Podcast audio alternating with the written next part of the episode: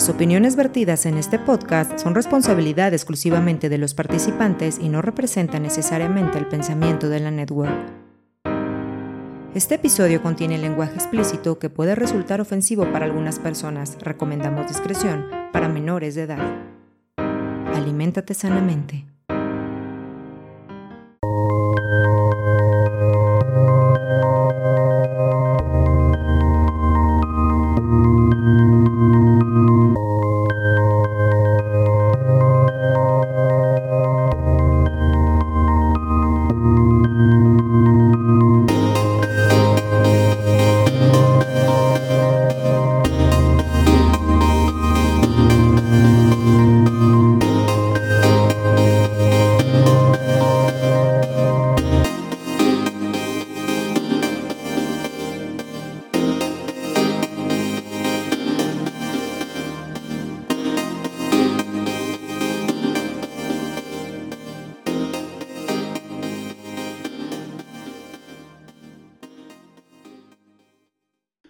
Del barrio, bienvenidos una vez más a este podcast que se llama Nosotros como el barrio. Mi nombre es Fede, los saludo desde Zapopan, Jalisco, y pues estoy muy contento de tener una continuidad en este proyecto, por lo menos de unas cuantas semanas, hasta que dure, ¿verdad? Mi continuidad. Y eso me da mucho gusto, la verdad, estoy contento. Si son eh, nuevos oyentes, bienvenidos. ¿De qué se trata Nosotros el Barrio? Nosotros el Barrio es una conversación para que se quede grabado eh, como cápsula de tiempo y que mi hija pueda escuchar a su papá en unos años o que gente en el espacio del internet a no sé cuántos años más me puedan estar escuchando, eh, se enteren de lo que pasaba una noche de finales de noviembre en México, al occidente de México, y pues conversando con, un amigo que pues ya este, quería conversar con él desde hace un buen y pues las cosas de adultos, trabajo, vida y demás, no se había permitido, pero nuevamente Fer Franco está, está de vuelta, está en la casa. ¿Cómo estás, bro? Muy bien, muchas gracias. Ahora sí que, como siempre, muchas gracias por la por la invitación, que fue medio autoinvitación, pero, pero es que uno, ya uno necesita luego hablar y sus, fantasmas mentales, ¿no? sí, no, y, yo, yo de eso pido este mi pan, la neta de que alguien quiera conversar. Y, y pues bien, la verdad es que justo como dice Fer, eh, él en una conversación de, de WhatsApp me dijo, chécate esto de lo que vamos a hablar hoy justamente. Y pues me di a la tarea de verlo, que es un documental, el documental de Woodstock 99, que se encuentra en la plataforma de HBO, eh, para, para hablar de él. Y hay muchas cosas que podemos rescatar de ese podcast, digo, de ese podcast, de ese documental. Documental. Que aunque no lo hayan visto, créanme que podemos hablar de, pues, de cosas que que les pueden interesar. Para empezar, pues coincidió con que vi este documental justo en la época donde en México están regresando los festivales de música.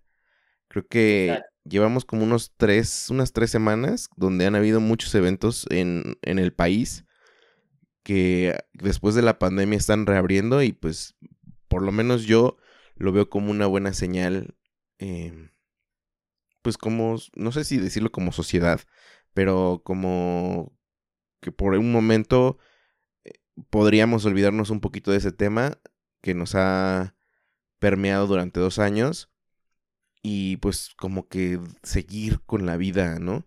Y, y los conciertos, los festivales, pues eran parte importante de, de, la vida de muchas personas, ¿no?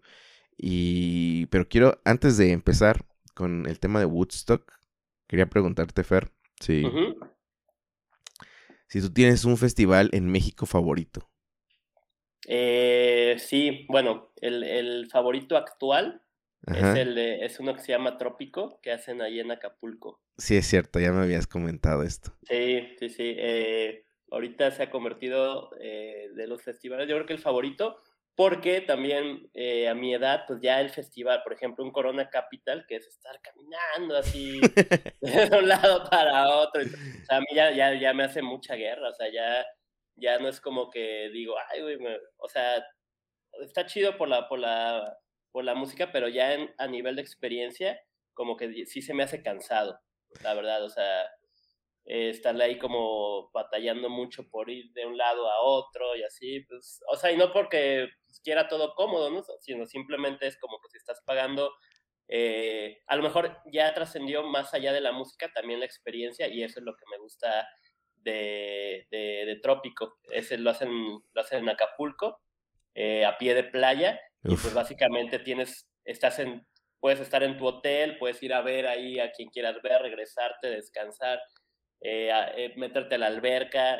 Entonces es como, como un festival turístico, por así mm, decirlo. Ok, ok. Ajá, que, que, pues cambia mucho la dinámica de experiencia del, del, del festival. Y, y, pues sí, a, lo mejor más o menos, yo, yo, ya busco como este, ya después de haber ido a, a todos los festivales, y más que todos los festivales, a conciertos desde una bodega así y en un concierto de punk acá de alguna banda española, pero así, así por las vías del tren, hasta festivales como que muy, muy nice y todo ese rollo. Creo que esa es la media ahorita a mi edad de, a nivel de experiencia que... como, como qué grupos, como qué grupos tocan ahí. Pues eh, esa es otra, que, que, que realmente la curaduría del, del, festival sí está como muy enfocado al, al contexto que lo va a ropar. O sea... Playita rica. Exactamente, entonces desde, desde por ejemplo, un, un nudisco más funky o más, eh, o más eh, latino hasta... Eh, o sea, latino contemporáneo, por así decirlo, hasta, hasta, hasta cumbia, por ejemplo, la, la, la, vez pasada que fui, que fui, que fue en 2019, la fue, la, fue la, primera, la primera vez que fui, eh, pues esa vez tocó un proyecto que es de un alemán, pero es pura música bien latina, que se llama Señor Coconut. Está, y estuvo así súper chido. Y, y, y, por ejemplo, al otro día tocó a pie de playa unos güeyes que se llaman Los Mirlos, que son de Perú y son, y son papás de la cumbia peruana. Órale. Órale. y, y, luego, y luego pues, eh, más electrónica también latina, pero más contemporánea, con sonidos acá muy, muy locochones y todo, pero todo el, en ambiente como muy playero y la música sí te da esa, pues ese feeling. Ese feeling, sí, sí, sí.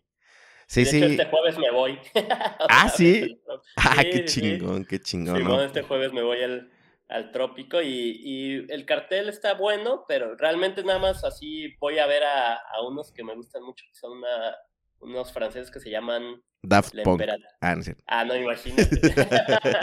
se llama La Emperatriz y es como tipo. ¿Has escuchado a Jungle? Es como disco. Sí, sí, sí, sí. Tipo disco. Órale. está muy, muy fino, está muy, muy, muy chido, la verdad. Y antes de ese, ¿cuál era tu, tu predilecto? Fíjate que agarré mucho por el, el gusto, eh, por, es que, es que mi, mis gustos de, festivales en los últimos años han sido más basados en la comodidad que nada. Mm, sí, sí, sí, la experiencia, como tú dices. Ajá, entonces estaba disfrutando mucho el Coordenada, que, era, que es aquí. En, aquí va.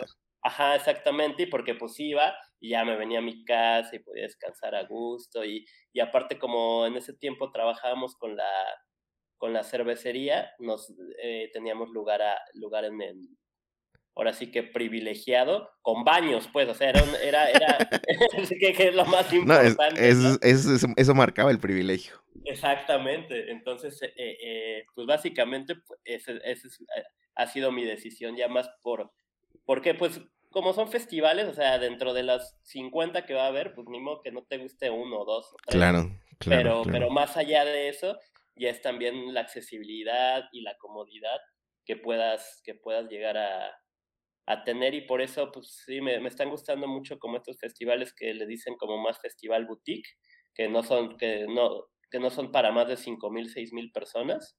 Y digo y se escucha mucho pero pues un Corona Capital pues que no, es de 80 mil o sea entonces eh, pues por, por eso. Ahorita de los que reconozco aquí en, aquí en México está este, este trópico que hacen y en febrero hacen uno que se llama Baidora. Ah, sí, sí, en Morelos, ¿no? En Morelos, ajá, en una reserva natural que se llama Las Estacas. Sí, sí, sí. Entonces, eh, ese nunca le he llegado, pero, pero pues, también me gusta. Justo, exacto. Yo, yo, yo, o sea, cuando veo Baidora, dije, aquí mi compa Fer Franco sería, estaría como pez en el agua. De hipster. no, y, yo tampoco, yo no, yo no he ido al Baidora. Este, pero sí, sí creo que es más. Es que cada concierto, cada festival, vamos a hablar de festival más que de concierto, cada festival tiene su personalidad, ¿no?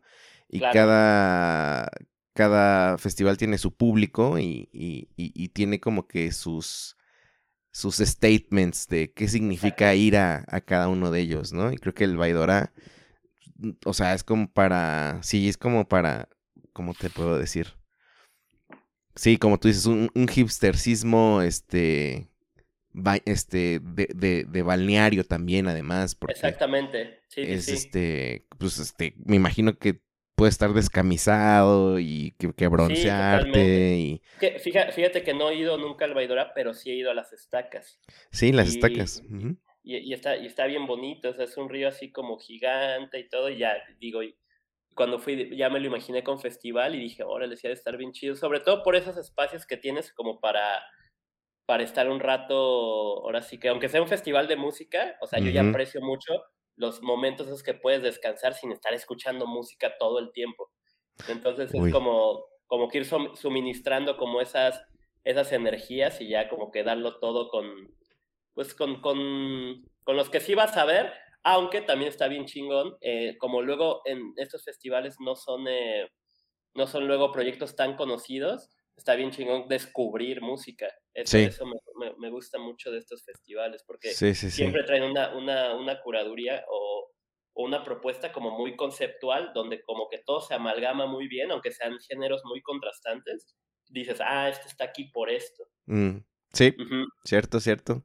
Yo em, tenía como que una ilusión de adolescente. En Canal 11 había un, un programa que se llamaba Jump Festivals o Jump, no me acuerdo qué, güey.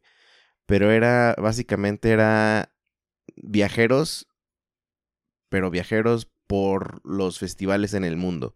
O sea, que iban al mm. Glastonbury, que iban a Lollapalooza, o sea, yo decía, no mames, eso es como como, como de mucho festival europeo, ¿no? Ajá, y, y, y aquí norteamericano y, o sea, en Canadá. Entonces yo decía, güey, eso, o sea, yo admiraba así cañón a los que eran los conductores porque pues hacían sus reportajes de color, entrevista, la ciudad, comida, güey, que pues que era como wow, qué chingón. Y pues realmente de, de morro no, no tuve la oportunidad de ir a tantos festivales porque todavía no se hacían tantos, la verdad. Y empezaba yo como con esto de, no, es que el mejor es este, ya sabes, como esos pensamientos de, como si irle a un equipo de fútbol, ¿no? Claro, Pero me da mucho gusto que, que, nuestro país sea tan diverso y que no necesitemos como, ¿cómo se le puede decir? Como eh, franquicias, como de Lula Palusa o como de... Exacto. Sino que tenemos nuestros propios, ¿no? Como tú dices, el Corona Capital, hoy, hoy por hoy el al Norte, el Vive Latino. Em, como tú decías, no sé si Coordenada desapareció o, va a seguir. No, yo, creo que lo retoman el, próximo, el próximo año. Yo creo que lo, lo, pues sí lo pararon, bueno, como todos los festivales y todo, pero también como, como fue un es un festival que hacía en octubre, entonces, o sea, un festival, pues acaba, acaba el festival y el día uno ya lo están, ya están organizando el próximo año. Mm. Entonces, ahorita por todo este, este desmadre, pues realmente no se podía planear y los que pues sí se aventaron a hacerlo son a lo mejor los que ya tenían como, como infraestructuras o muy buenos contactos de, de, de, de sí, pues sí tenían que tener cierta información privilegiada como para para saber que sí, sí, lo iban a poder hacer, ¿no? Sí, sí, sí. Tantearle estaba cabrón, ¿no? O sea... No, sí, está muy canijo, o sea, se y, que se perdieron millones en esta, en toda la industria de... Sí, y justo antes de que me dijeras de, de ver Woodstock, estaba me estaba aventando como los after movies. Ajá. De, pues de todos esos conciertos que han habido. Y me enteré uno de, que yo no, yo no tenía en el radar, que es Baja Beach. Que se parece, se parece mucho al concepto que me platicas de, del de Acapulco. Órale. Pero como más de música urbana, ya sabes, ¿no? O sí, sea, sí, sí, sí, supe cuál fue. este, vi el, vi el after movie y uff, dije, güey, qué chingón se debe haber puesto. Sí. Y me enteré de otro, ¿cuál era? ¿Cuál era? ¿Cuál era? Ah, bueno, no, no me enteré, o sea, vi que todo el mundo publicó el, el Corona, no, el Corona, el Coca-Cola Flow Fest, que fue de música urbana apenas en, en, en Ciudad de México y que estaba, pero full, full. No, así me imagino. Y- Y me dio gusto que pues haya para todos y, para todos. y que pues güey, o sea, somos todos mexicanos, ¿por qué nos vamos a pelear que uno es mejor que otro? Mejor hay que ir a todos, ¿no? Lo que yo sí, claro. yo sí quiero reclamar que mm, Guadalajara está medio olvidada. no tanto, ahorita ya, bueno, todavía no festivales, pero pero sí ya ya ya, ya está ya está viendo varios conciertos eh, Sí, sí, eso sí. Sí, ya, ya, ya varios conciertos y sobre todo, ¿sabes qué, qué pasó mucho ahorita? Eh, eh, artistas locales que a lo mejor, pues ya ves que siempre hay como un, no sé si decirle como malinchismo, pero pues sí es algo, es algo muy parecido a decir, ah, pues es como un artista local y pues como que nadie se, como dicen, nadie es profeta en su tierra. Sí, sí, sí. Y ahorita, eh, digo, pues realmente había por un lado artistas que no tenían dónde tocar y foros que a lo mejor eh, en su momento no, no habían podido ser como eh, vistos o considerados como un foro donde se pudieran presentar estos artistas y ahorita se abrió como que la, la mucho el, el este rollo de escena, ¿no? Que la escena Mm. pues es, son los artistas que están haciendo, los venues que, en los que se pueden hacer y como que todo este esta ama- amalgama, am- amalgama de, de, de posibilidades donde todo se va haciendo como más fuerte y creo que ahorita como que surgió algo muy, muy chingón, al menos aquí en Guadalajara, con todos esos proyectos que igual no tenían mucha voz.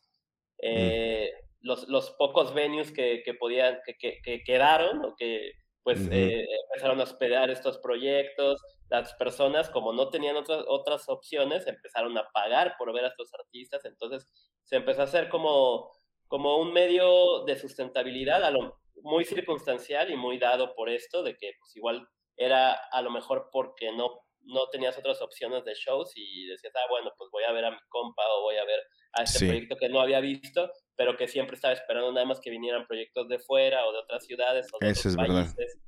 Entonces, eh, son oportunidades que, que, que nacen a través de, de estos, eh, de estas circunstancias y de estos acon- acontecimientos donde pues la gente ve que hay mucha, o sea, mucho talento y muchos artistas que, que, que, que hacen cosas muy, muy buenas.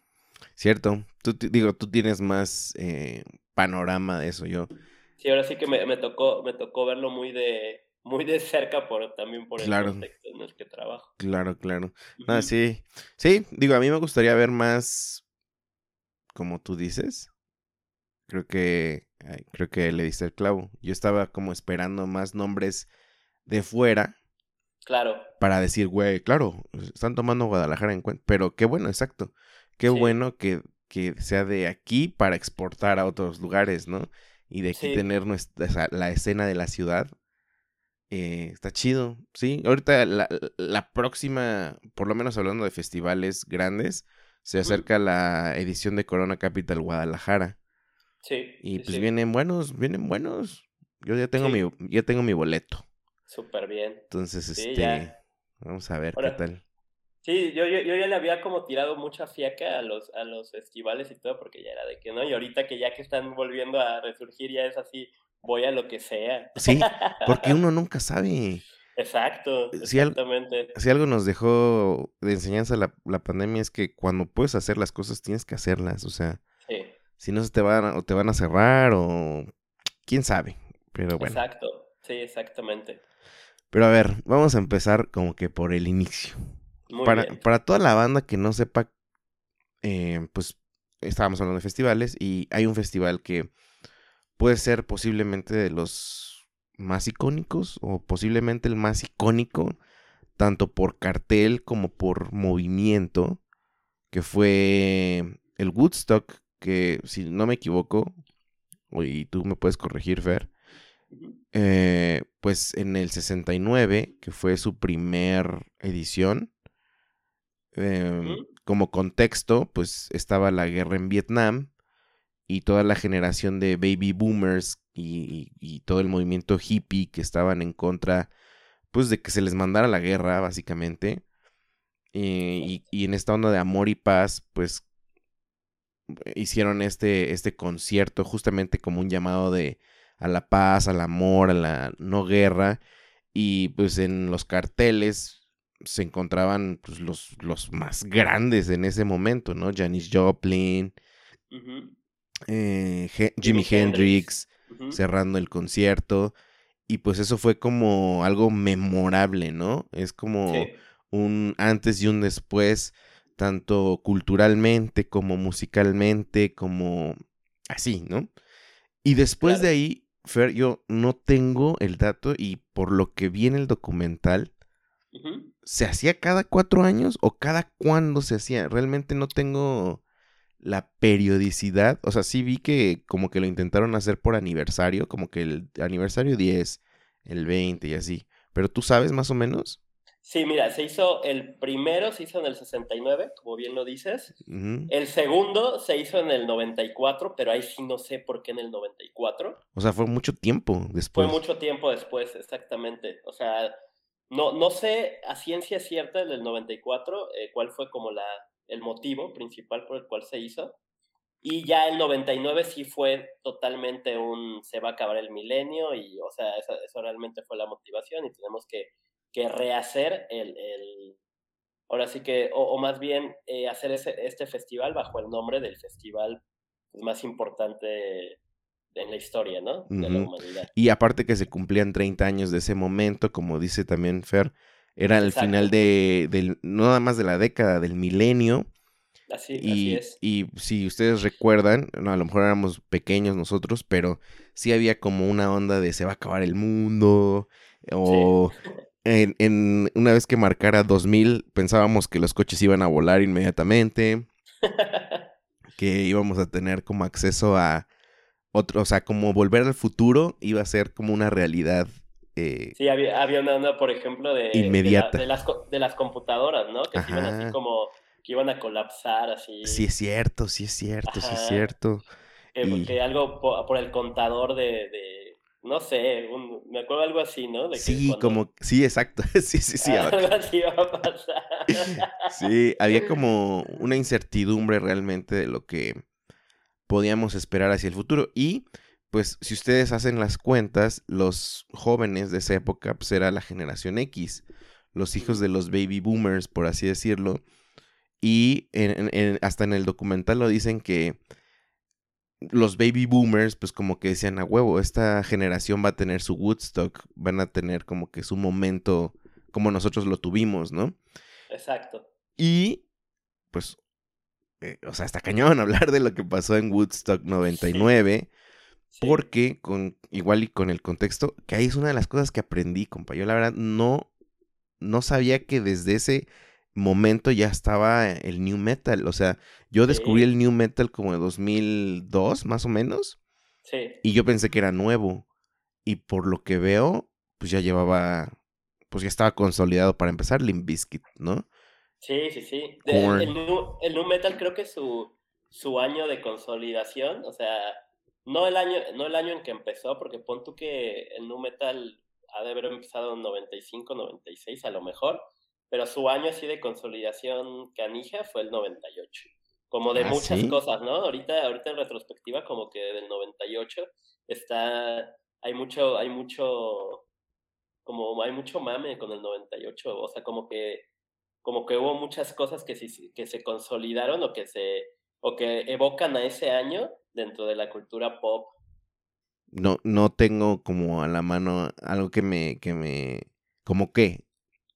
Eh, pues por ejemplo, o sea, digo, a lo mejor es, tiene que ver con gustos personales, pero por ejemplo el PlayStation fue en el 98. Ah, eh, mucho, mucho rollo como de música pero pues te digo, a lo mejor es, es como la, la, generación que a mí, me, o bueno, lo que a mí me tocó a vivir, vivir fueron, o sea, como muchos discos importantes se lanzaron en el 98, como muchas películas. Habría, habría que ver detenidamente. como que era la cumbre de la cultura pop de los 90, ¿no? exactamente, exactamente, exactamente. O sea, tanto como tú dices, New Metal, por ejemplo, yo me acuerdo de en el ámbito deportivo Francia 98, el Mundial. Ajá, Francia 98. Fue un super mundialazo, según yo.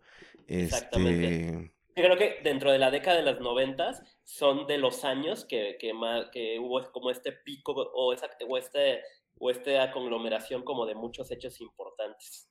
Oh, wow. Dentro de la cultura pop, obviamente, o sea, no estoy diciendo así que históricamente no, no sé qué haya pasado bien dentro de otros aspectos a lo mejor más culturales o más científicos, pero, pero al menos dentro de la cultura pop sí hubo como muchas cosas. Órale. De hecho, la otra vez, no, no me acuerdo dónde escuché, pero aquí hay un movimiento de morros así actuales que, que bueno, ni siquiera me he metido a investigar si, es cierto y todo, pero lo escuché en, algún podcast y todo, que había un movimiento de, de, de, morros así, a lo mejor de, no sé, de 15 años, que, que, que están emulando como si vivieran en el 98 y, y haz de cuenta que Sí, sí, y que se van por día, así de que, ah, no, pues, ¿qué pasó este día en el 98? No. Y, suben fotos, así como teniendo el juguete que de, de esa época o así, pero me, me, es muy curioso que lo estén haciendo generaciones muy nuevas. ajá, que no vivieron en esa época. Me gustaría, ahorita que te lo menciono, me gustaría más investigar. Órale. Para empezar, si es cierto, y si, y si es cierto, qué pedo. O sea, Podcast, seguro. Ajá, claro, ¿no? por supuesto. y, y, y, ahorita que lo estabas diciendo, creo que el, el, el acceso a Internet, ajá. por lo menos para Latinoamérica, era, era también un parteaguas, ¿no? Mencionan en el documental la aparición de Napster y el, descargar música que también cambió el mundo, ¿no? O sea, básicamente. No sé si fue en el 98 o en el 99 exactamente, pero ya estaba funcionando, por lo menos en el primer mundo, eh, estas cosas. Que por cierto, te quería preguntar, porque estaba viendo el documental, ¿tú tuviste Napster? Sí, claro. No, bueno, fíjate que Napster eh, eh, no, no, no recuerdo tanto usarlo. Recuerdo haberlo tenido, pero no, lo no, lo, no recuerdo haberlo tanto usado como, por ejemplo, el Ares o el Ares, sí, sí, sí, sí, sí. Eso, ese sí recuerdo haberlo usado mucho más, pero Napster casi, casi no. Aunque Napster fue el que le dio le dio como su... La entrada, ¿no? La, entrada, la entrada a todos estos rollos para... A la torrenteada, sí. Sí, sí, sí, claro. Pero, y lo que te iba a preguntar, ¿quién nos, o sea, tú recuerdas quién te dijo de Napster? ¿Cómo rayos, cómo, cómo llegó a nuestra generación que podías descargar? O sea, yo no tengo quién me dijo de que, oye, descarga Napster. Y, y, pon tú que a lo mejor me acuerde de un, un, compa que empezó, pero no sé a él quién le dijo, ¿sabes? O sea, como que sí, de repente como que alguien dijo, oye, se puede descargar música, pero no supe cómo a alguien le llegó esa información. Es que fíjate que yo, yo recuerdo, eh, o sea, yo recuerdo a Napster por el escándalo, ya que hubo de, de cuando este Lars Ulrich, el, el de Metallica, eh, demandó a Napster. O sea, yo ya, me, yo ya me acuerdo de Napster en ese, en ese, en ese rollo de, de y a lo mejor por eso, por eso que ya no lo utilicé, porque ya estaba... Sí, creo que lo, lo quitaron, ¿no? Y se volvió Napster, digo, se volvió Ares. Exactamente, exactamente. Entonces yo creo que Napster le, le, le, les tocó utilizar más en, si no solo en Estados Unidos, a lo mejor en países primer, primermundistas, pero yo creo que ya sí en más, eh, en países como, como nosotros, eh, como que ya nos llegó los, los, ahora sí que los clones de Napster. Sí, sí, sí. Sí, gran, gran recuerdo, eh, gran recuerdo, o sea, fue claro. el mundo en tus manos.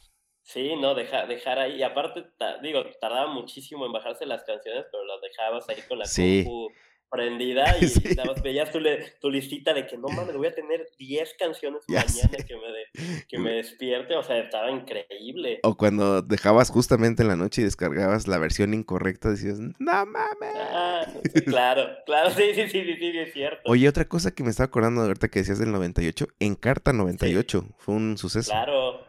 En Carta 98, claro. Fue un claro, suceso. Claro, claro, sí, sí, sí, sí, sí. Este, para No, las generaciones fíjate- jóvenes fíjate era que- nuestro Wikipedia. Fíjate que, o o sea, cuando mencionaste así como que la palabra como internet, creo que también fue como el año, pues un año, o sea, aunque ya utilizábamos a lo mejor internet un poquito antes, pero ya cuando se empezaban a ver como páginas o como algo, como algo más, más eh, Doméstico. concreto, como algo más concreto de lo que era el Mm. internet. Y doméstico, yo me puedo... Y doméstico, Yo, yo me puedo relacionar mucho con que, güey, puedo tenerlo en mi casa, wow. O sea, Sí. porque antes era que mi papá me llevaba a la, a la oficina para poder ver una computadora, para poder jugar Claro. con una computadora. Claro, o en la escuela, ¿no? Que te- Ajá, tenían sí. compus viejísimas ahí, todo nada más. Sí, sí, sí. pero tenían dos o tres y ni siquiera recuerdo como que conectarme a internet en la, en la escuela. No, no, yo creo que O eso sea, como que fue... no, no pasaba. Sí, no, no pasaba. O sea, estamos hablando... Ajá. Bueno, pero justo ese contexto es donde se desarrolla tanto esa generación como, pues justamente el festival en un, una, el fin de una década y de un milenio que auguraba, eh, pues el futuro está a la vuelta de la esquina. Entonces, eh, pues hay que hacerlo memorable también, Exacto. porque o puede ser muy brillante el futuro o también se puede acabar. Como teníamos esa incertidumbre, Sí, eh, se desarrolla Woodstock y, es, y se, bueno, por lo que vi, se, se hizo en, en, en el estado de Nueva York y una barbaridad, o sea, una estupidez en el, en el número de asistentes. Estaba buscando, también lo mencionaron ahí, pero cerca de 500 mil asistentes. Medio millón, güey. O sea, Sí, sí, ¿a quién, sí, a quién se le ocurre? Pero, pero bueno, antes de, de- de- de pasar a, a todo lo demás, justo estaba viendo, yo no me había percatado que los videos que recién había visto hace no mucho, que te gustó dos meses, había estado viendo videos de Alanis Morissette, de, de Offspring, todo eso. Y cuando vi el video de Offspring, cuando cantaron, vi que todo el escenario era un pinche basurero, o sea, estaba sí, hecho, eh, eh, literal, era una posilga, o sea. Y yo dije, órale, pues quién sabe qué. O sea, nunca le di importancia hasta que me dijiste de este documental. Que, ¿Por dónde empezamos, Fer Franco? Tú dime. tú dime. Tú, co- co- como te dije, ahora sí que fuera, fuera del aire, ahora sí que tú, tú dale, tú Pues dale, sí. dale, da- dale directriz. O sea, abrimos con que se pretendía que fuera un, un, un festival memorable. Em, el, el line-up eh, de, de ese concierto básicamente eran grupos de new metal en su mayoría. eh, Digamos también, por ejemplo, estaban Red Hot Chili Peppers, ya mencioné a Alanis Morissette, um, Korn, The Korn, Offspring, The Offspring, eh, Rage Limp Against the. Machine, Limp. Bizkit, Metallica. Metal, qué pedo. Bueno, que, que, que no era, que no era eh, nu metal, pero, sí, pero pues sí, también estaban en, en, en auge, ¿no? ajá, Iron Maiden. O, Iron Maiden, sí, sí, sí, Iron sea, Maiden. o sea, el cartel sí era. Estaba sí, sí, sí, o choncho. sea, Moby. O sea, para, para esa, para esa época no, no, había, no había más arriba que eso, al menos en Estados Unidos. Sí, no, y, y recordarlo ahorita es, es decir, ay, güey, o sea, Sí, claro. todos esos en, en ese concierto, que además fueron cuatro días de, de festival, ¿no? Sí, sí, sí, sí. Donde se pretendía que, pues, se acampara, justamente como, no sé si es como una, pues, es que era una emulación prácticamente de lo que ocurrió en el, en el 69, Sí, Y, y, y, y, y wow, güey. O sea, mencionan que el, el- el giro del documental es cómo se salió de control el Claro. festival a tales puntos donde, o sea, hablamos de muertes, hablamos de abusos sexuales, hablamos de un montón de problemas, pero lo, lo, lo cabrón del, del documental es que te van platicando cómo día por día y casi casi hora por hora y te platican todo lo que fue como una bola de nieve que se fue Sí. juntando para que saliera mal. Empezando por el día uno que los baños se sobresaturaron, bro. totalmente. Y, Y que, la, ge- y que la gente no sabía, porque ya ves que hay una parte donde están como que todos como bañados en lodo y así todo eso, y pues la gente ni siquiera sabía que ya, que, que, que sí era lodo, pero combinado también con todo lo que se había salido de los excusados y así. Exactamente. Em, las temperaturas altísimas, que fueron un, un, factor importante, por lo menos para el estado de ánimo, y obviamente para querer pedir agua, y los precios de las aguas que estaban elevadas. O sea, como que se estaba haciendo, o sea, en el día uno ya había pedos, o sea, justamente por el baño, la falta de agua y pues la cantidad de gente que estaba ahí, ¿no?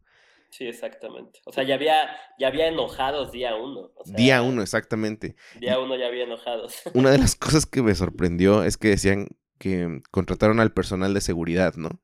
Pero que mucho personal de seguridad, una vez que les dieron su gafet, pues básicamente era como su entrada al, evento, ¿no? Entonces que a muchos les valió madre y se fueron, o sea, dejaron pues como que sus lugares para, eh, para cuidar, para, pues para irse al concierto.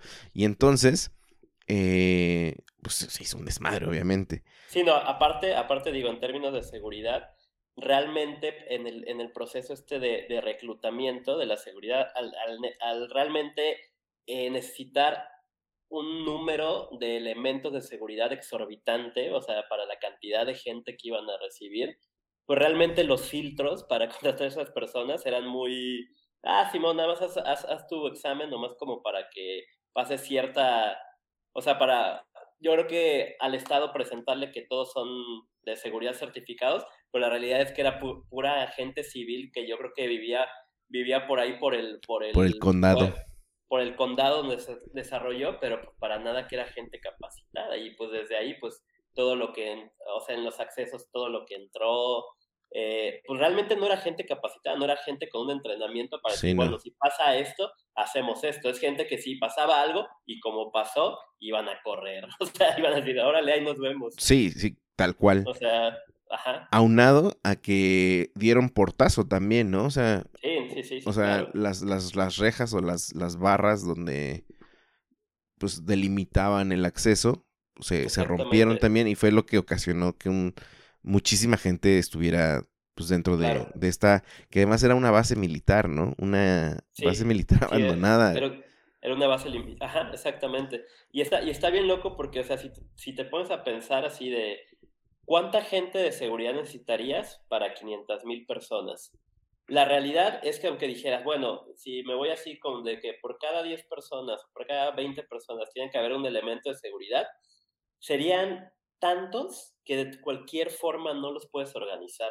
O sea, ya, ya, ya desde ahí es algo fallido y creo que desde ahí, desde, desde, desde el fondo de, de, de, o la forma en que se organizó todo, ya no estaba bien. O sea, porque realmente encontraste al Gusto 68 o a, o, a, o, a, por ejemplo, ya ves que aquí en, en, México fue muy, muy, muy sonado a Vándaro. A Vándaro, sí. Ajá, que fue como nuestro Woodstock 68, ¿no? Que se dio en unos contextos muy similares, que digo, Woodstock 69.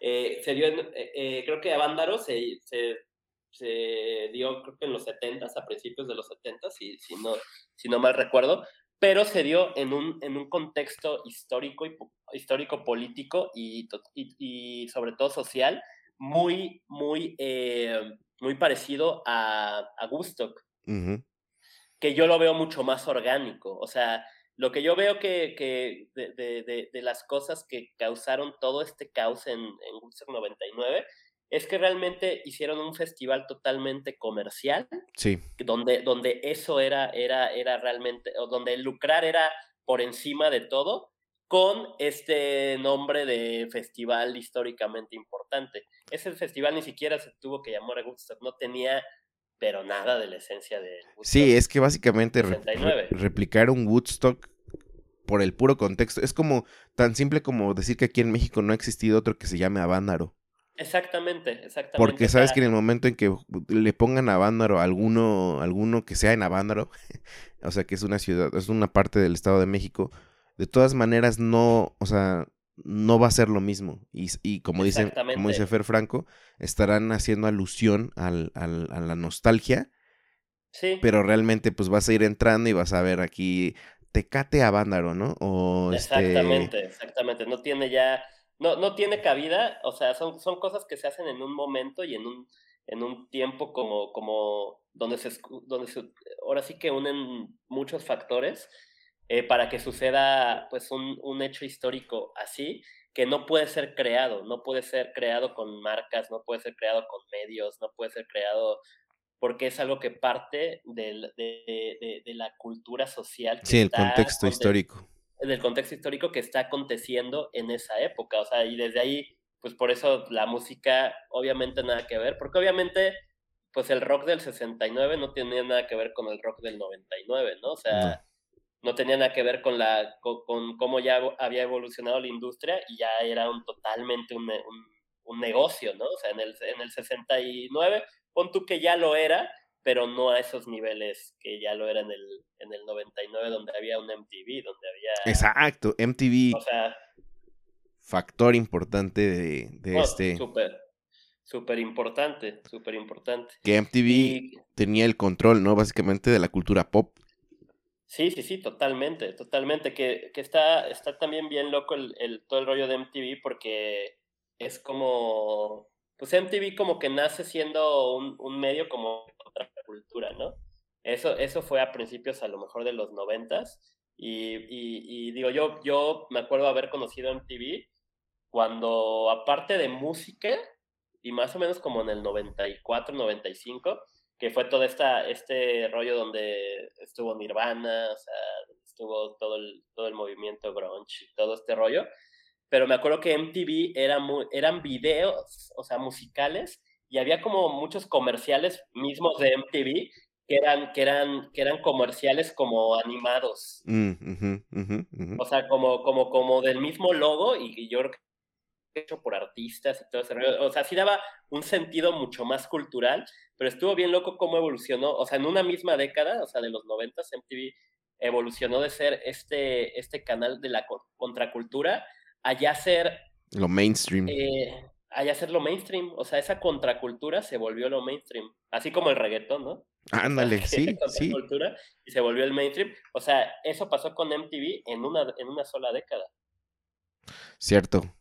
Y, y o sea, es que nuevamente, e, e, el, ahora sí que el marco teórico, no es cierto, el marco histórico que estamos delimitando es bien importante para que, para que entendamos cómo salió de control, ¿no?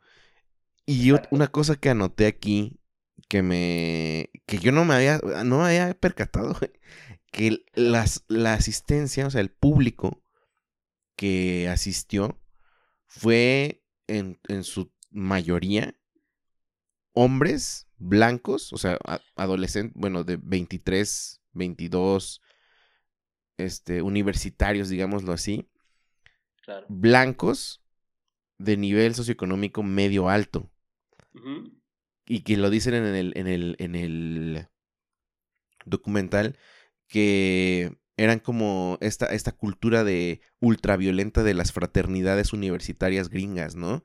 Eh, Totalmente. súper violentos, súper clasistas, em, pues este, este rollo, pues que, que, por lo menos lo hemos visto en las películas, ¿no? Este rollo de las fraternidades que son unos ojetes para, para, pues que básicamente hacen que el mundo gire alrededor de ellos, ¿no? Ese, ese demográfico llegó en masa a un, a un, a un festival, güey, o sea. Exactamente. O sea, el gringo es spring breakero. No mames, sí, justamente me estaba... Es el gringo spring breakero. Eh, sí, sí, sí, sí. Y el que está acostumbrado, eh, y lo anoté aquí porque me, me hizo mucho ruido, que decían que el público blanco está acostumbrado a esperar a que los entretengan. O sea, es como que llegan a sentarse para que tú, o sea, para que todo el mundo les dé, para que les sirva. Y, y, mencionaban que a lo mejor la generación de ellos estaba eh, rodeada de la idea, porque si nosotros como latinos o como morenos estamos Em, también representados en toda su cultura de cine, como a lo mejor los marginados o etcétera, lo, como lo quieran ver, ellos están por el otro lado, eh, o como una, ¿cómo se le puede decir? Una hiperbolización de su raza, ¿no? Que ellos son los chingones, que ellos son los que iban a ser rockstars, los que iban a ser los millonarios, y al darse cuenta que no todos los blancos van a ser rockstars, y al darse cuenta que no todos los blancos van a ser necesariamente millonarios, decían que esa generación estaba como, aun cuando lo tenían todo, estaban encabronados, ¿no? Claro. Y justo, justo como que me hizo match, de, pues claro, güey, ¿de qué, ¿de qué chingados cantaba Limp Bizkit? Exacto, exactamente, exactamente. Y eso, y eso es el, el, ahora sí que el meollo del asunto, de por qué a mí así como que vi el documental y dije, o sea, más allá de lo que haya pasado en cuestión de, de, que fue como que una consecuencia de, todo, todo, lo que sucedió de desastre, eh, me cuestioné así de que, o sea, yo, yo escuchaba lo mismo que escuchaba ese hombre blanco eh, promedio de fraternidad eh, eh, y, lo escuchaba porque de alguna forma me lo había de alguna u otra forma metido en TV por otro por, por, todos lados pero yo al escucharlo me sentía o sea no me sentía como ese gringo blanco spring breakero me sentía como alternativo me sentía como alguien alguien que sabía más allá no así o sea de, de, de, de la música cuando, no, era, cuando no era cierto. Pero, y, y además creo que, bueno, lo, lo voy a hablar de, experiencia personal, Se, se, se, juntaba con la ebullición de hormonas y de cambios eh, en, en, en, uno de, de, pasar de ser un niño a un adolescente y a posiblemente un adulto, que, los guitarrazos y las distorsiones en, la, en las, o sea, en, pues, en las guitarras, en las baterías, las, los guturales o como le quieras decir, sí. Eh, hacía mucho sentido con mis estados de ánimo. O sea, como tú dices, yo, no era yo nunca lo había pensado, como tú dices, que era la música de los douchebags, ¿no? Sí, de los douchebags, totalmente. Era la música de los, de los, de los güeyes objetísimos machistas ojetes, güey, o sea. Claro, claro, claro, claro, totalmente. Pero también, o sea, si yo me pongo a pensar, no, no, no cuestionaba las líricas, ni siquiera como que me clavaba en, ay, ¿qué dice aquí? La verdad, la, verdad es que no, no, no, yo no recuerdo estarme clavando mucho como, como, ah, aquí dice esto y aquí dice esto, sino básicamente escuchabas un, eh, ay, se me fue el nombre de esta rola de, de Limp Bizkit, la que así, la que eh, break, break, break stuff. Break stuff. Break, break stuff, ajá. Que era, era, pues es básicamente es una... Una incitación a desmadra todo, ¿no? Exactamente, o sea, manda toda la chingada y más bien es eso, desmadra todo, es, es algo como más activo, es algo más violento, ¿no? O sea, estoy enojado, quiero desmadrar todo. Y la verdad es que es un, es un también digo, no podemos negar que es un sentimiento muy humano, ¿no? O sea...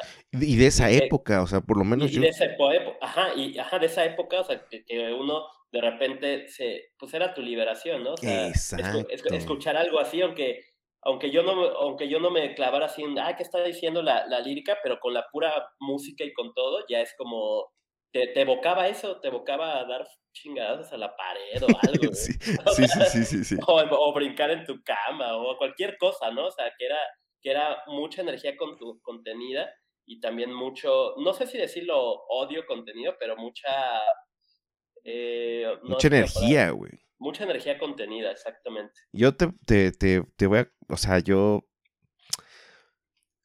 Ay, siempre tengo que sacar esto. Ya, personalmente ya había hablado conmigo mismo para decir, ya no lo saques tanto, güey. Pero, pero este rollo de haber crecido en, en, en, con mi contexto religioso y todo eso, claro. a mí sí me hacía como, o sea, yo sí era como de morrito, activo, en ver qué, qué decían. Y yo me acuerdo que decía, si dicen groserías, no las voy a, no las voy a escuchar. Sí, o sea, o no las voy a cantar, o no, o sea, así yo decía, ¿no? De, de morrito.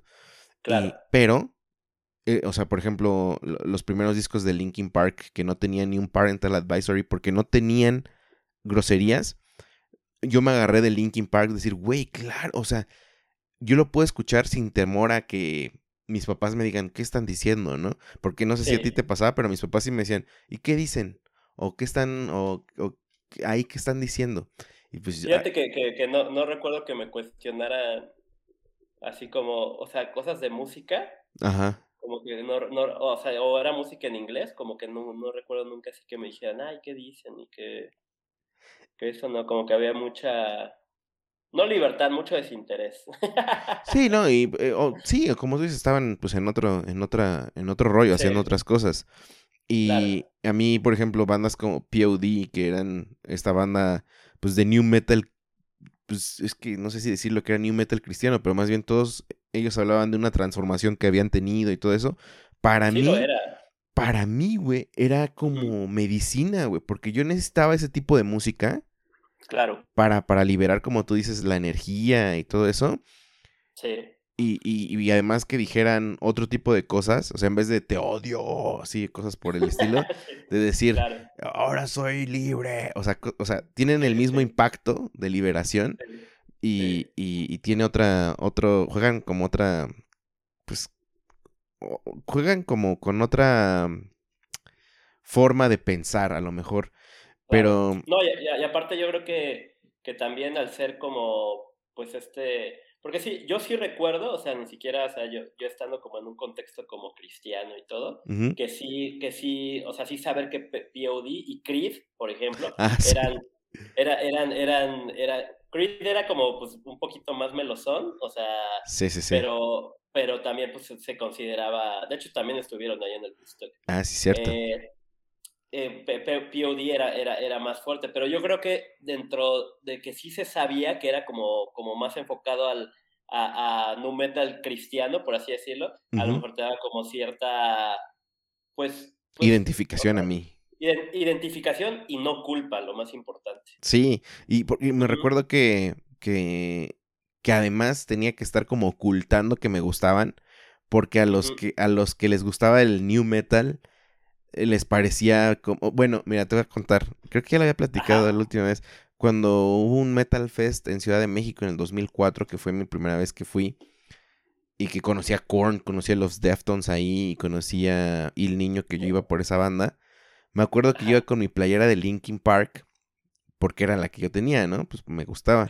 Y me acuerdo que ahí en el concierto estaba escuchando que, nah, pinche Linkin Park es para Ya sea, o sea, hablando, ya sabes cómo son.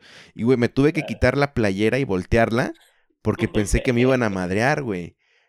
Pero, pero creo que ahí hablabas también de, o, se puede reflejar como que el sentimiento de que te da como una, una superioridad.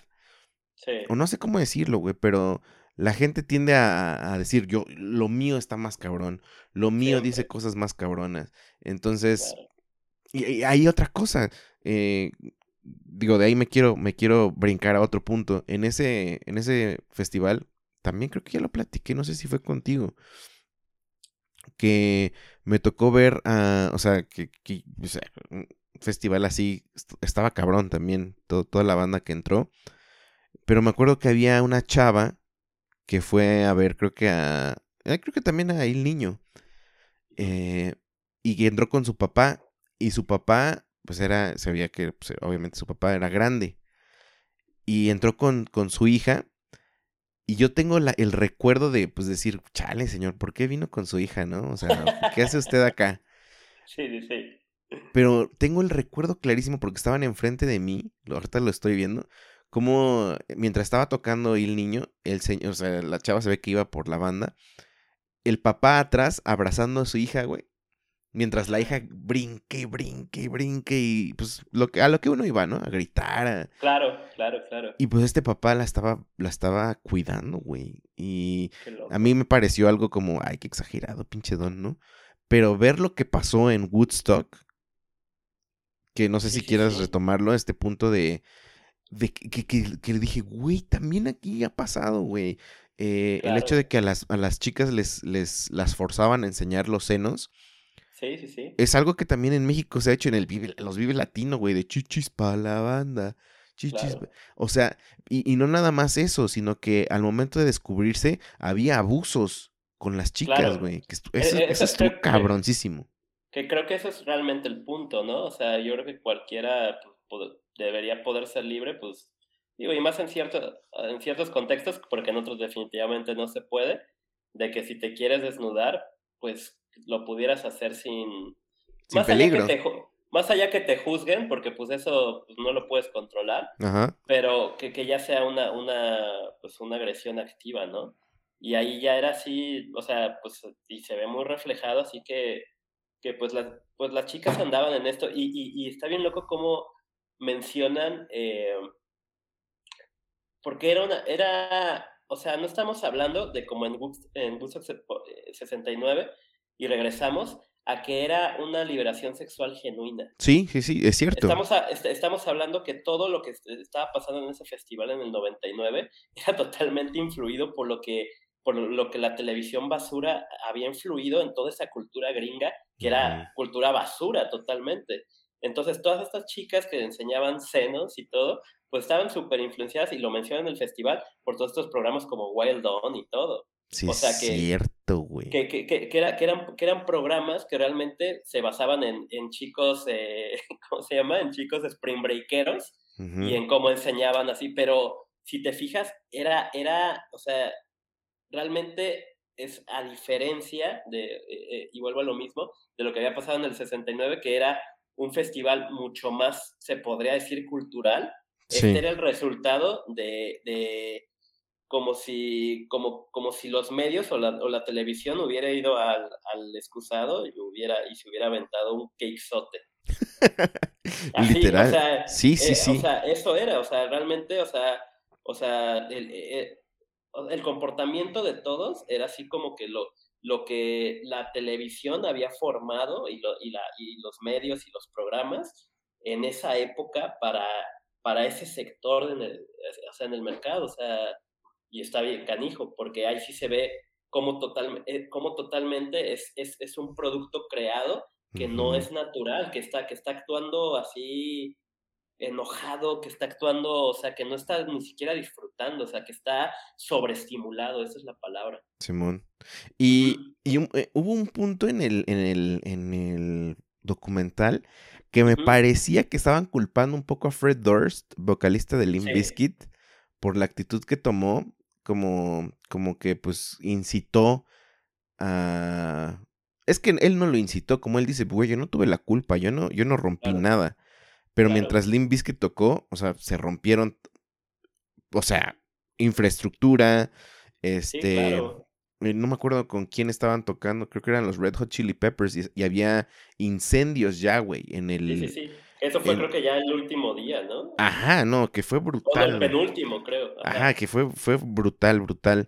Pero, mm, ¿no te pareció que de repente como que dije, mm, ¿por qué los, o sea, yo creo que no, o sea, no fue culpa de las bandas, güey.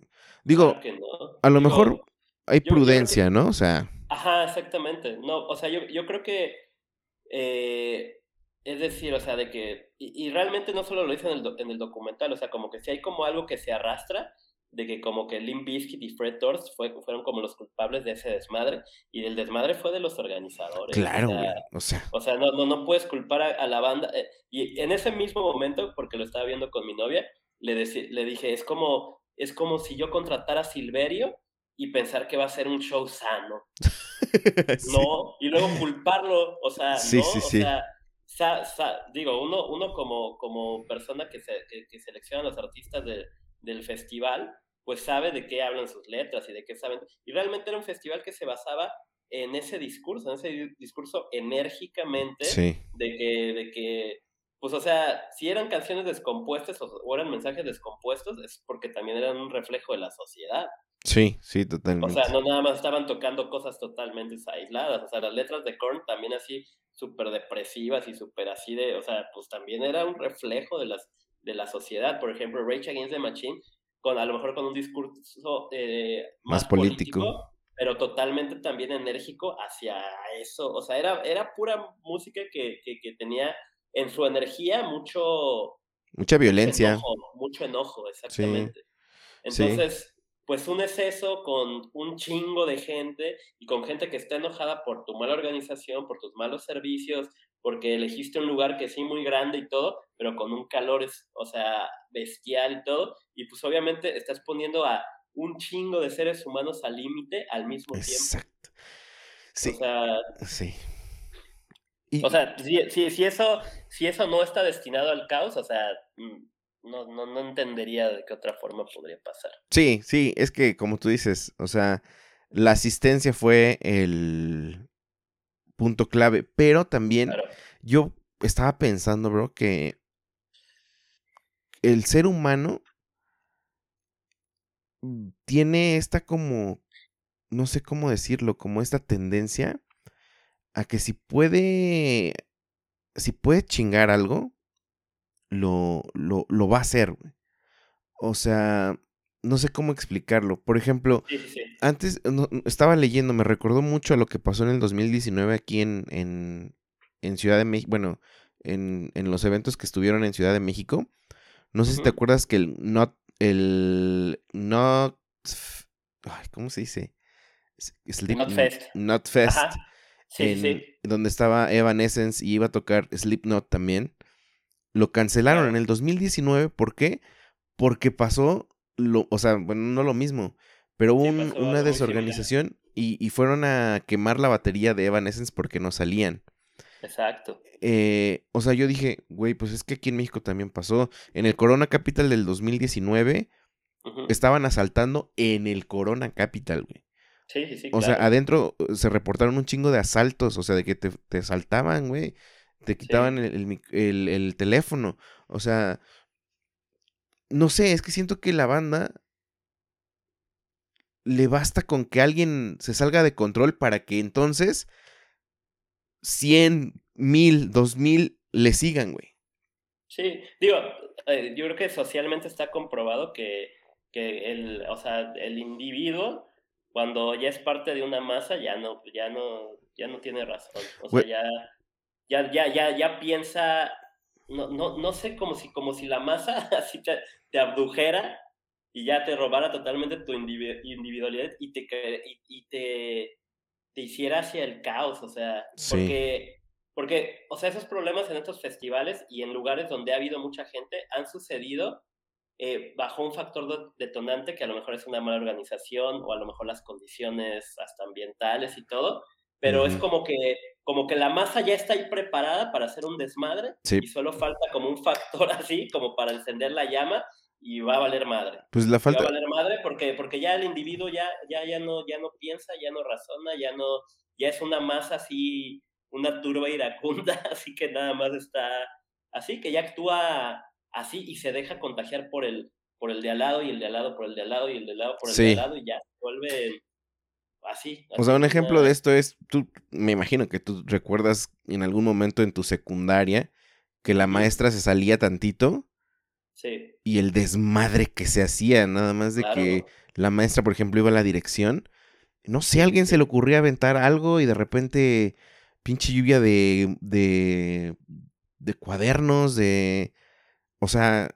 Sí, sí, sí. Siento que la, como tú dices, o sea, cuando la individualidad se pierde y la masa entonces es el gran monstruo, creo que ahí sí, se salen las cosas de, de, control muy cabrón.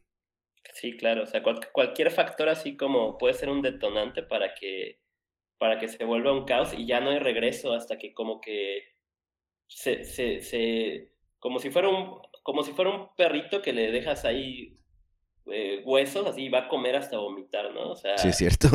Sí, sí, cierto. O sea, sí, o sea, ya, ya, ya no hay, no, no hay una razón. Digo, el perrito está comiendo porque realmente lo hacen por instinto nada más. Y no, no hay una razón de me estoy llenando hasta que vomitan, hasta que su cuerpo ya no puede. Como que así se mueve una masa así de, de, de personas. O sea, ya es hasta que pues ya no hay nada más que quemar o ya no hay, o sea, sí, ya nada, o sea, al punto de, de... Pero, está chistoso que el, que el, que el, que el común sea la destrucción, o sea, sea así el, el, daño. Y yo, yo creo, yo creo, que si no hubiera habido la intervención de la policía, o sea, estaban a nada de ya empezarse a matar, güey, o sea... Sí, no, claro. De hecho... De riñas, güey.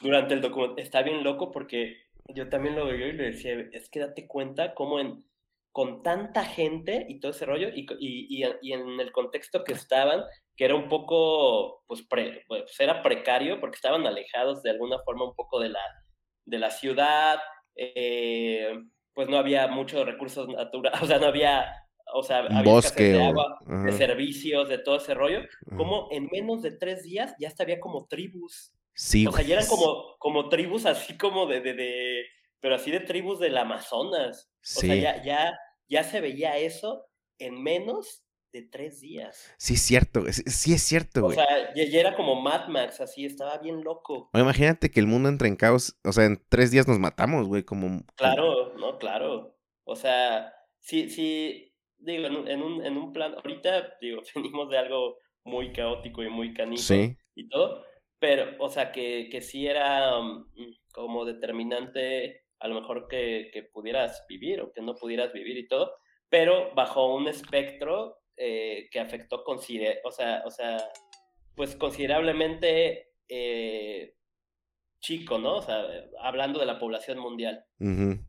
O sea, yo creo que algo así, a niveles así súper cabrones, pasaría en el momento en que algún recurso natural ya Falte. la madre. Ahí ya, ahí ya, ahí sí, ahí ya, el, eh, ahora sí que el vale madre. no mames. Y una, una de las últimas cosas que, que vi en el documental y que me causó mucho enojo un poco y un poco de mm, sorpresa también, y a la vez no, es de que decían, bueno, cuando entró la policía como a poner fin, la policía que llegó casi casi amable, ¿no? Que chavos, pues ya váyanse, tranquilos, tranquilos, no, la hagan de pedo. Y, y, y mencionaban que si ese ese festival hubiera sido de gente negra, o de latinos, o de... Que no fueran blancos, güey. O se hubiera habido una matanza, o un abuso, por lo menos en la fuerza pública, ¿no? De, de, de, la policía. Y ahí hasta, hasta, hasta en eso son privilegiados, ¿no? Claro, de que la policía no les dice nada, no les, o sea, nada, literal. Las imágenes que por lo menos pusieron es de que la policía llega y así, literales de chavos, ya váyanse a sus casas, o sea, tranquilos. Ni siquiera. o sea, se, se, ve, se ve como, como hay un caos así muy cabrón, o sea, o sea, se ven fogatas gigantes, pero así de que de repente ya hay como 10 y son realmente eh, estudiantes de fraternidad quemando cosas, haciendo desmadre y todo ese pedo, hasta que llega la policía y ya se ven helicópterillos y todo, que para nada va a ser la cantidad de policía que se necesita si realmente es, es, es gente que están vueltos locos, sino que nada más estaban echando desmadre por echar desmadre y cuando llegó la policía, es como la, cuando la policía llega a sus fiestas y les dicen, ya, pues, váyanse. Sí. Y ya, y se fueron, y ya, sí. Solo querían echar desmadre, o sea, solo... Sí. Esa cultura de, o sea, de, de, de, nada más destruir por destruir. Y me puso a pensar mucho en, en, en, que todos esos, o que mucha de esa cultura viene a nuestras playas a, como tú decías, a Spring Break. ¿Cuántos crímenes no se habrán llevado a cabo, güey? No, no, no, imagínate. o sea, imagínate. En, porque aparte aquí en México, pues, si nosotros mismos tenemos esa falta de, de, de justicia Ahora imagínate a los güeros, eh, son intocables acá, güey, o sea. No, intocables, intocables. A, mí, a mí me tocó una vez en, yo tenía como 18, 19 años, el caso es que me fui ahí a una, a un viaje de graduación con una, con mi novia de esa época. Y me tocó, o sea, yo no, no, llevaba ni un peso así, pues era todo incluido y pues yo, o sea, pero una vez, una vez así, a un, eh, a uno de, los meseros que servía. Digo, ya, yo creo que ya saben, así van a venir morros de 18 años, no van a dejar nada de propina ni nada. y yo creo que ya hasta el hotel lo considera para pagarles más, espero. Eh, y ya eh, creo que pedí una... Ah, bueno, algo así de que pedí un, un, trago o algo así, alguna cosa pedí, ¿no? Una chela o algo así. Y ya, y, y pues dentro de lo poco que tenía, pues saqué 20 pesos, así, y se lo di al mesero. Y así, y así como que nada me quedó bien, se me quedó viendo así como que me vas a dar, así neta me vas a dar eso y nada más como que se volteó y se fue enojado. A la madre.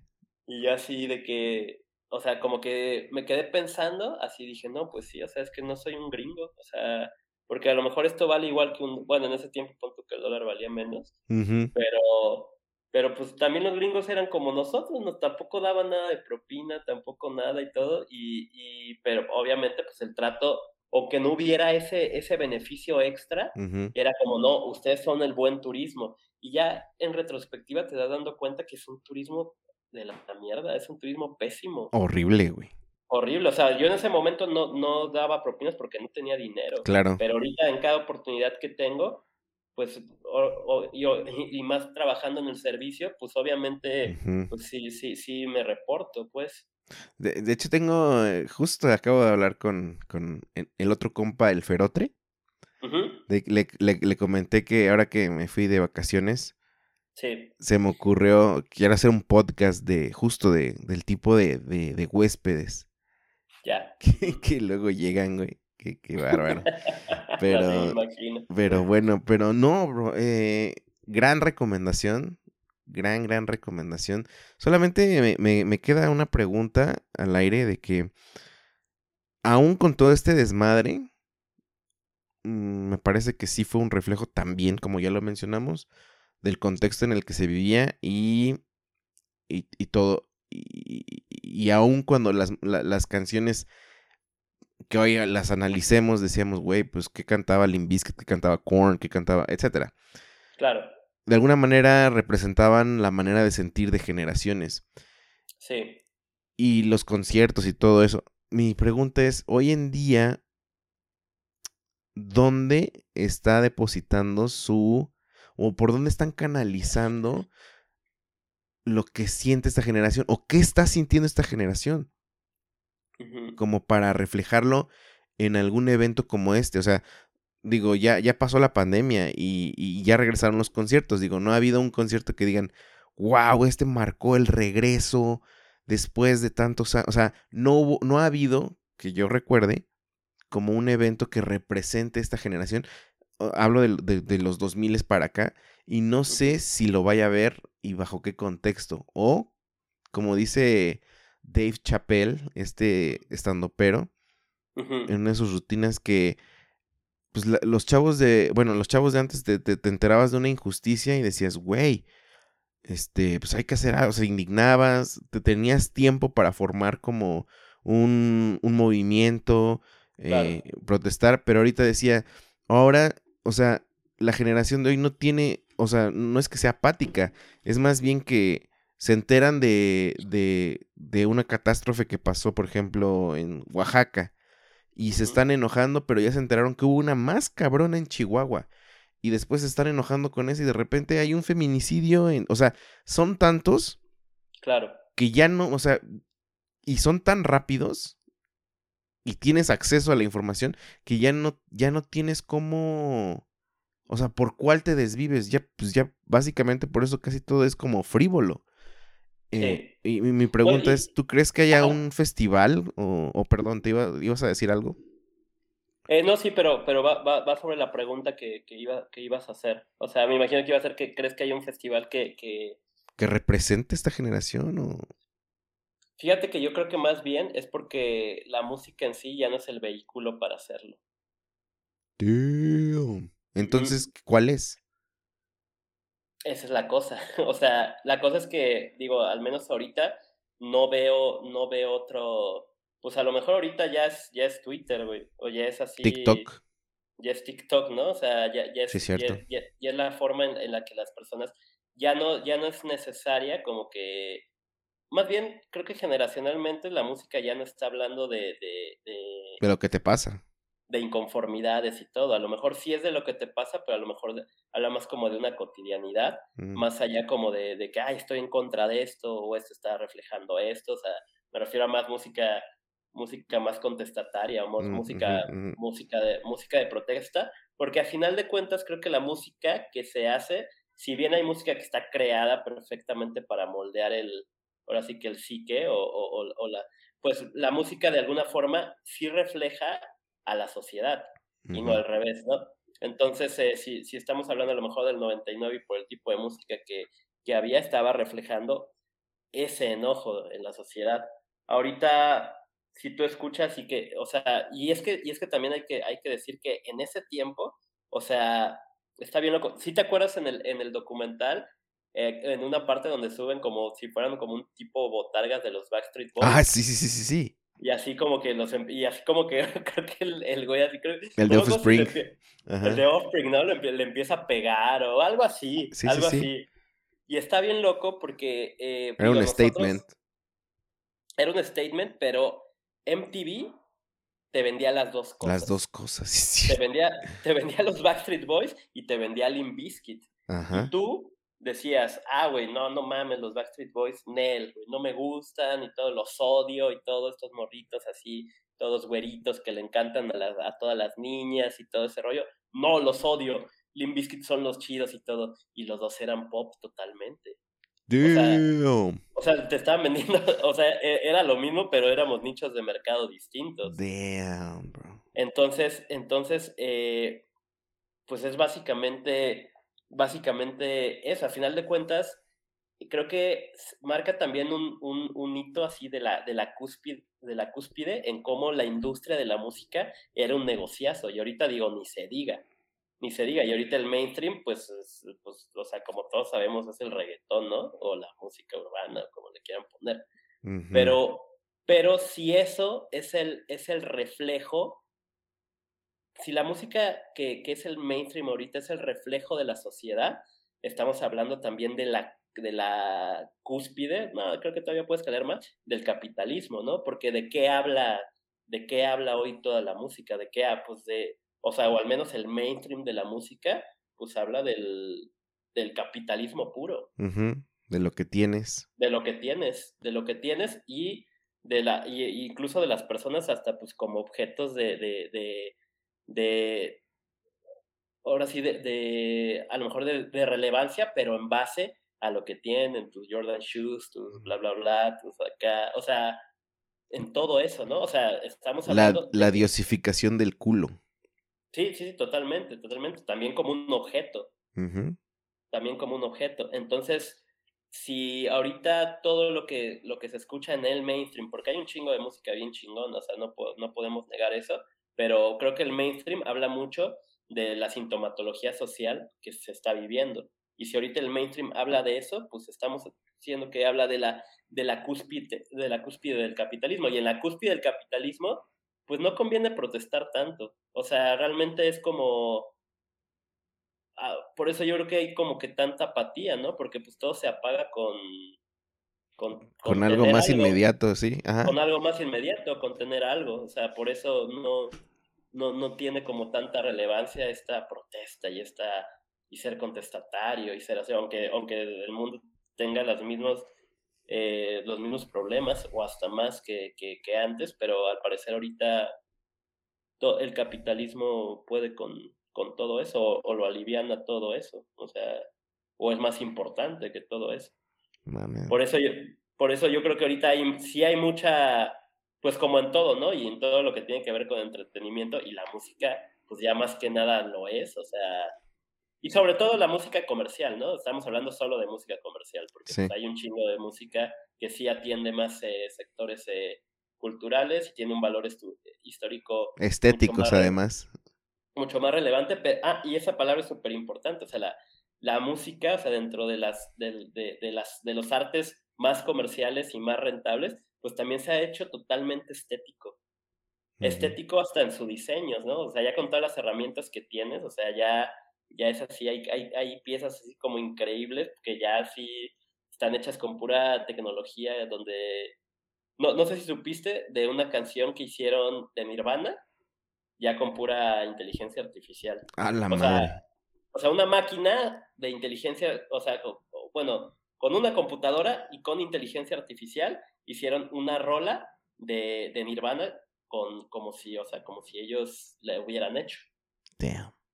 Ajá. Entonces me imagino que es así la inteligencia artificial diciendo, ah, bueno, este tipo de acordes, en este tipo de escalas, este, este rango de voz y todo, y ya, así. Y está, está, está bien cabrón tecnológicamente, pero como todo lo que ahorita está tecnológicamente, ya medio asusta, porque cada vez está relegando más al humano. Te asusta, pero te gusta. Claro, exactamente. creo que se te hace interesante, pero muy dentro de ti sabes que eso es lo que va a hacer que la humanidad valga madre. Fer Franco. ¿Cómo se va a llamar este episodio, amigo? Eh... Que fue una gran plática. Claro, sí, sí, sí. Fue una gran plática, una gran recomendación. Podríamos eh, eh, ponerle Woodstock 99 el inicio del caos. Uf. Sí, sí, digo. ¿Late? si, a ti te late, eso es lo que ponemos. Venga, venga. Woodstock 99. Ajá. El inicio. Del caos. Del caos. Nuevo episodio de Nosotros el Barrio. Eh, qué gusto, amigo, qué gusto. Hacía falta. Este, sí, totalmente, totalmente. Y, hablar de algo que está, que, que, que, se vio a la par, está, está muy chido discutirlo. Eh, deberíamos hacer este ejercicio de Una vez al mes, aunque sea. Otra vez las promesas. ¿no? sí, güey. Ahora sí. la, la, última vez que prometimos eso fue en marzo, creo. Fue en marzo, pero del año del 2020. Ya sé, güey. No, sí. Pero, pero, qué chido. O sea, esto es como el ejercicio. Te da un ching. O sea, como que lo, lo pospones mucho, pero cada que lo haces, dices, no mames, güey. Explota. No más ¿Sí? Exacto. Así es. Fer Franco. Queremos ser más, más, eh, más constantes. Claro que sí. Amigo, un placer eh, Igualmente, como siempre. ¿Quieres dar tus redes sociales? Eh, pues en Instagram estoy como Fer-Francox con X al final. Muy bien. Fer-Francox y ya, es básicamente lo que utilizo. Amigos, medio utilizo. Vayan a, darle un, un, saludo al buen Fer Franco. Y, y, tenemos pendientes más, más este, más pláticas que seguramente traeremos para ustedes. Con mucho gusto. Mi nombre es Fede y pues esperemos que hayan disfrutado de este episodio. Díganme qué les pareció. Arroba nosotros el barrio en Instagram. Escríbanme. Gracias por todos los que me escriben eh, diciéndome que les gustó o lo que opinan. Neta, muchas gracias. Neta, neta, lo aprecio mucho. Y de eso básicamente pido mi pan de este ejercicio. Nos escuchamos hasta la siguiente. Fer Franco, un gustazo. Gracias. Cámara, bye. Muchas gracias por escuchar y descargar este podcast. Mil gracias más si lo has compartido y te has suscrito a todas nuestras redes. Nosotros el barrio te lo agradecemos y te respaldamos. Hasta la próxima.